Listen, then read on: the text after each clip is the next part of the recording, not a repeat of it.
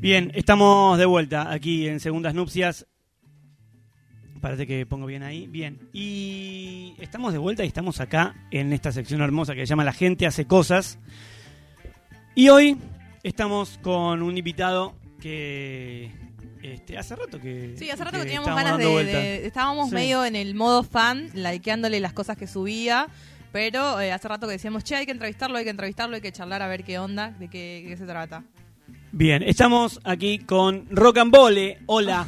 ¿Cómo te va? Tenés No que es- desmutearte. No es exactamente rock no, and no roll. es rock and bole el, el de coso, hay- hay un sino que es ahí. rock and bole.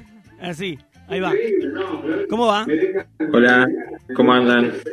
¿Cómo va? Tenés ahí como un sonido de fondo. ¿Qué estás escuchando? ¿Radio o viendo la tele? No, estaba la tele prendida. A ver ahora.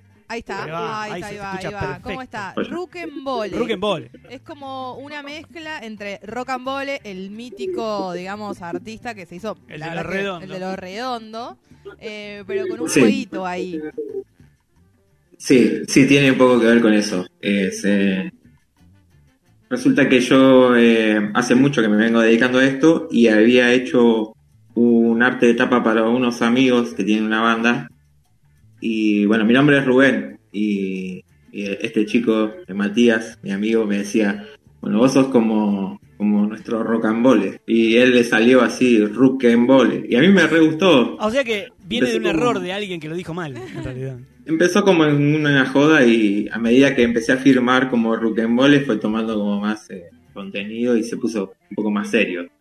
Claro. Y ahora bueno, es como el seudónimo.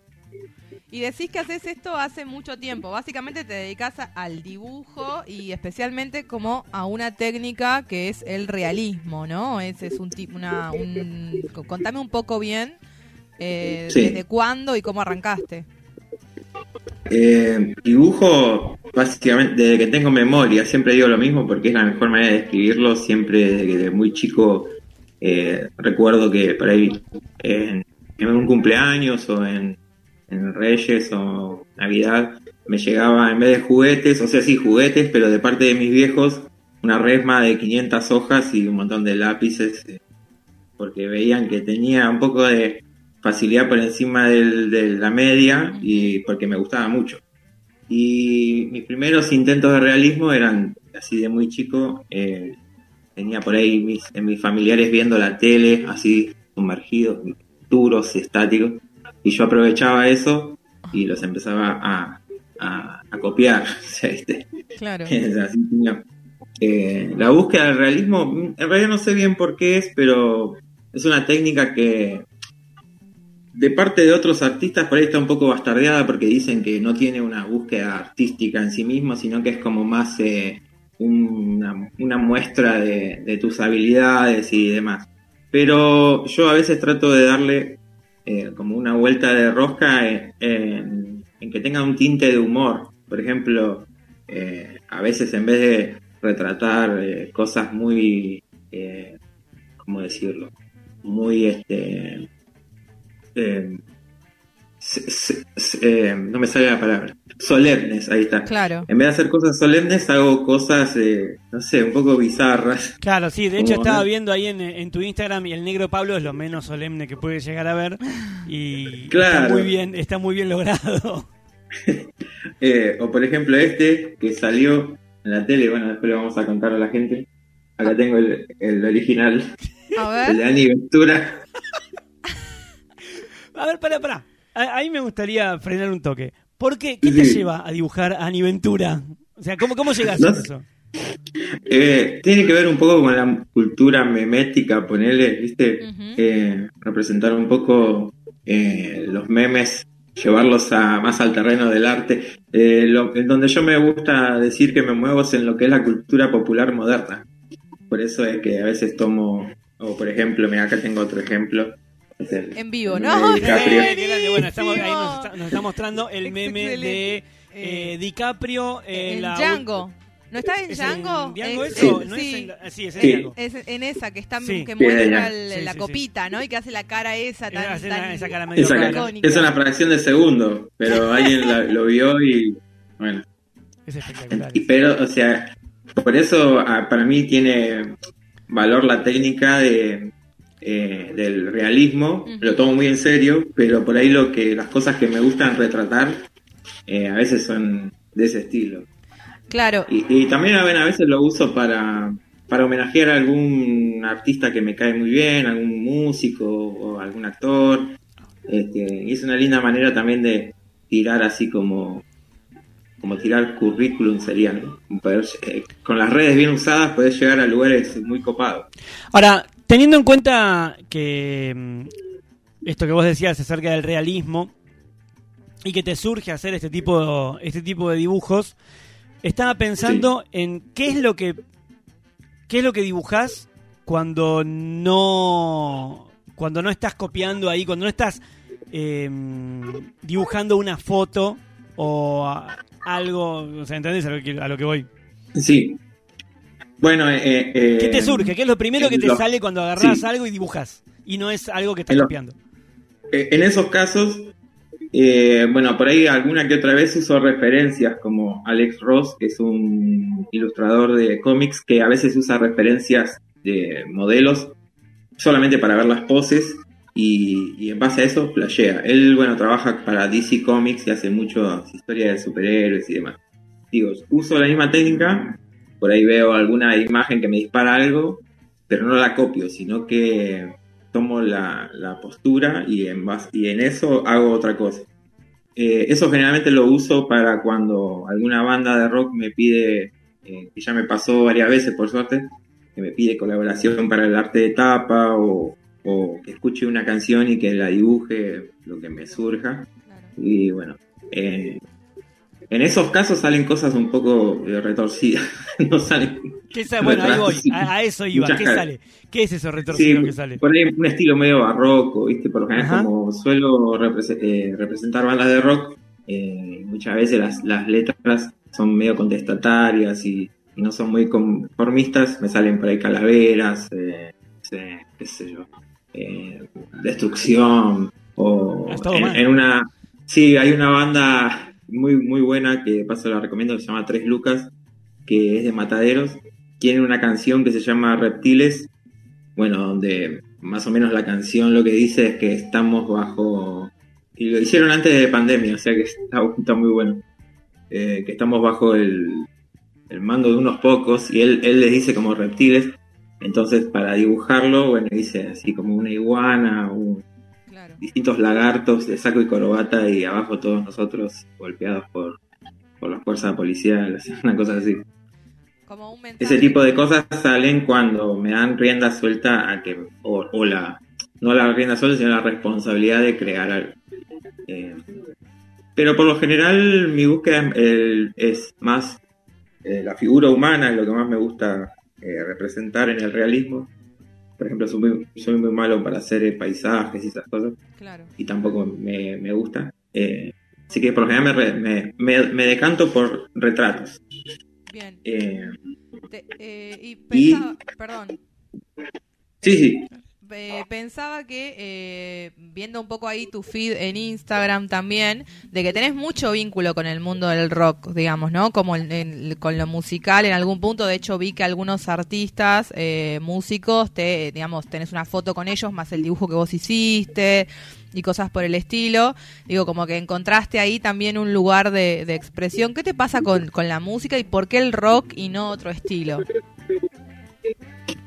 Eh, sí, por ahí es más que más que nada por una cuestión sencillamente de, de- un- una preferencia musical o porque si a los seis años eh, estaba expuesto a que mi tío y mi viejo escuchen Deep Purple, Led Zeppelin, es como que no tenía mucha mucha alternativa, ¿viste? Está, está muy marcado. Y, y sí, lo, lo bueno también es que yo siempre le digo lo mismo a, a más de uno, así que, que hablamos. Es lo lindo de las redes bien usadas. Porque digo, a- si bien hay muchos que usan para, no sé, para bardear a alguien, porque, o algún famoso desde el anonimato, no, a mí me gusta al contrario, eh, centrarme en la gente que me interesa lo que está haciendo y, y alcanzarle de una manera, es mi manera de dar afecto, ahí, viste, yo te hago un dibujo, si, si me caes bien, viste, o si admiro lo que haces, por ahí, viste, te termino. Y muchas veces me ha pasado tener algunas carambolas interesantes de, de hasta dónde llegó, o sea, de acá de, de Bursaco, del conurbano de zona sur. ¿Y hasta dónde llegó? Ah, y, por ejemplo, el, no me acuerdo si fue el año pasado o este año, eh, llegó hasta eh, Alemania. Eh. eh, al, al actor eh, Oliver Masucci, el que hace Ulrich en Dark, en la serie sí. Dark, el padre de Mikkel, el Sí, sí, chico sí, sí, desaparecido. Bueno, a él le llegó un retrato que yo hice y lo subió en su... Mirá qué bien. Su- ¿Te, te arrobó por lo subió- menos? Sí, sí, sí, Bueno, subió bueno. el... eh, porque yo filmé el, el- digamos, film- hice como un videíto de cómo lo iba haciendo Claro. y le puse el, el filtro de, de la cámara despejada como la intro. No sé, Claro. como un... Como en, como en se ve que a él le gustó. Sí, se ve que le gustó y, Y lo y subió. lo puso. Sí. Está muy bien. Eh, y, respecto, digamos, a, tu vida como, como Rubén, digo, por, por otro lado, ¿te- ¿el dibujo te, te, te permite vivir de esto o tenés otro laburo? O sea, ¿alguna vez has podido vivir solamente del dibujo? Eh, no, pero eh, está empezando a pasar un poquito. Eso está, me- es como, lo tomo como una luz final del túnel, viste, está de a poquito está empezando a pasar.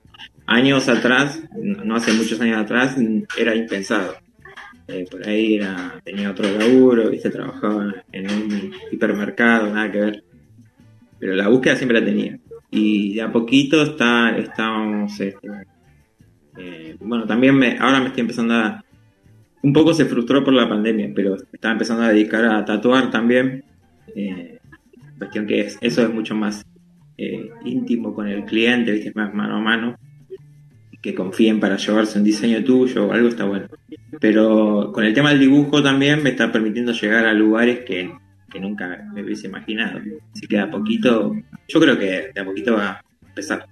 Claro, y con el tatuaje, ahí también te irías por el lado del realismo, o, o de- porque es una rama súper picante dentro del tatuaje, la del realismo. Digo, hay muy poca gente Sí. que la hace y es como de muchísima confianza. Digo, hemos visto miles de veces, no sé, la espalda de, Oh, sí, hace de un poco, bueno, jugador de fútbol con la cara de la Mona Jiménez. Sí. y creo que era, sí, no, hace, poco, hace poco había aparecido uno que era que se había tatuado al Diego y era la cara de Diego Pérez. Sí, sí, sí, Sí, sí, sí. el otro Diego, ¿verdad?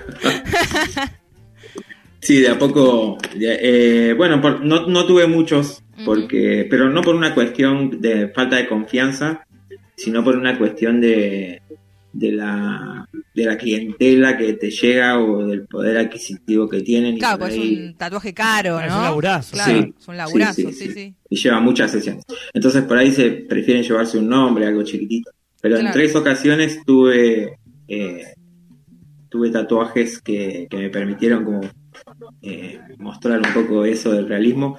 Un amigo mío que laburaba conmigo este, en este hipermercado que te digo, eh, mm, quería llevarse a la hija tatuada, se la hizo en el antebrazo y confió en mí. Que está, cosa que está muy bueno. Y después tuve un proyecto en toda la espalda que se me duró cinco sesiones porque el loco, eh, Adrián, que le mando un beso, de Que no soy dos yo. metros mide, dos metros y era así. Y me tomó cinco sesiones y se hizo un, se hizo un oso con todo un bosque abajo, así, Mirá vos. así que sí. Claro. Eh, y otra de las cosas que quería, vi que en tu feed también, eh, en algún momento hiciste, o no sé si eran tuyas o las, o las promocionabas, pero hiciste como también eh, estatuas, ¿no? Como representaciones, eh, no en dibujo necesariamente. eh, pero Esculturas, tipo en escultura, 3D, En claro. 3D, claro, sí. Sí, sí, sí, son mías. Sí, igual son, eh, en ese sentido es más un hobby que una búsqueda artística, porque ni ahí estoy al nivel de, de otros que sí se dedican a eso, ¿viste? Bueno, Claro. pero sí, sí, más que, em, más empecé con el tema de la cuarentena, de los primeros meses, que bueno, había que, que llenar el tiempo y me mandé unos cuantos muñequitos ahí, Claro, unas cositas. Sí, está muy bien. eh, más eh, no, no ahí no hay búsqueda realista porque bueno eh, no, no, no, no, no manejo bien la técnica pero pero sí si mirás bien de, de un tiempo para acá en todo lo que es el feed empecé a, a explorar mejor el tema de los de los lápices más profesionales claro. porque antes dibujaba con lapicera y era más, me decantaba más por lo que era un boceto. Pero ahora sí me gusta hacer, eh, encarar proyectos y dejarlos más Mira, acá encontré otro A ver. de- de- hablando, de, hablando de eso del, de la cultura memética. dice, Mirá, claro, Sebastián Estebanés. Ay, La no, cara- por favor. La cara de Sebastián Estebanés eh, llorando o sufriendo, ¿no? Que es Bueno, sí, no- no sufriente. queda claro qué No le queda pasa. claro. No queda claro. Sí, sí. Y te hago una pregunta. ¿Cuánto demorás en hacer uno? Real. Eh, tengo el tiempo más o menos real porque eh, en alguna que otra ocasión, viste, hago el time lapse, Sí. lo pongo a filmar en tiempo real y después eh, lo acelero. Y por ahí paro, en un momento paro porque bueno, no sé, voy a comer o estoy haciendo otra cosa y lo dejo así en stand-by. Pero de tiempo real de dibujo estoy eh, de dos a tres horas in- ininterrumpida. Bien. Es un tiempo. Sí, sí. Y de igual depende del tamaño. Por ejemplo, este de Estebanés es un poquito más chiquito. La Es mano, buenísimo. Es tremendo. Y hay, y hay otros Esa que cara son no puede ser. más grandes. Bien, bien. Acá te digo que en, en casa quedaría muy bien uno, ¿eh? Uno, los- los- te hago una pregunta. ¿Estás los- mangueando al aire un No, directo? no, te estoy mangueando al aire, no te estoy mangueando al aire. Eh, al contrario, te quería preguntar si los vendés, Claro. y cómo los comercializás, qué haces con eso. Digo, si te escribe gente, che, quiero este, me lo mandás, o sea, ¿laburás así de eso?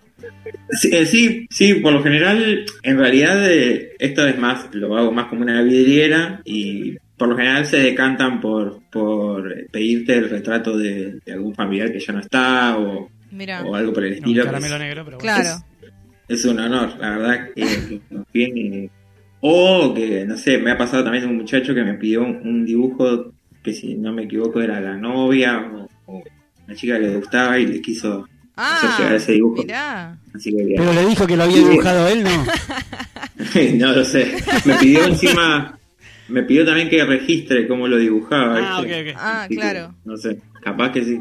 Bien. Eh, sí, eh, por lo general, sí, depende de la zona geo- eh, de- la, la zona geográfica, ¿no? O sea, pero si quieren el físico, el material físico y están muy, muy lejos, bueno, hago la- el envío a costo del, del, del comprador, Claro. me mandan por ahí un mensajito.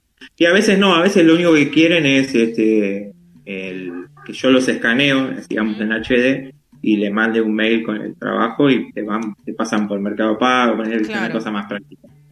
Bueno, pero se mueve un poco eso. Qué bueno, claro. Sí, sí, sí, está empezando. Está buenísimo. Qué Está bueno, qué bueno. Bueno, te, te agradecemos, eh, Ruken, eh, Ruken Bole. eh, hablábamos con él, que es Con eh, K, con. K y con B larga y con H al final de todo. Sí, exacto. El Bole, cheque. como que tiene ahí. Ball Sí, sería sí, con esa, ese exactamente. lejano al final.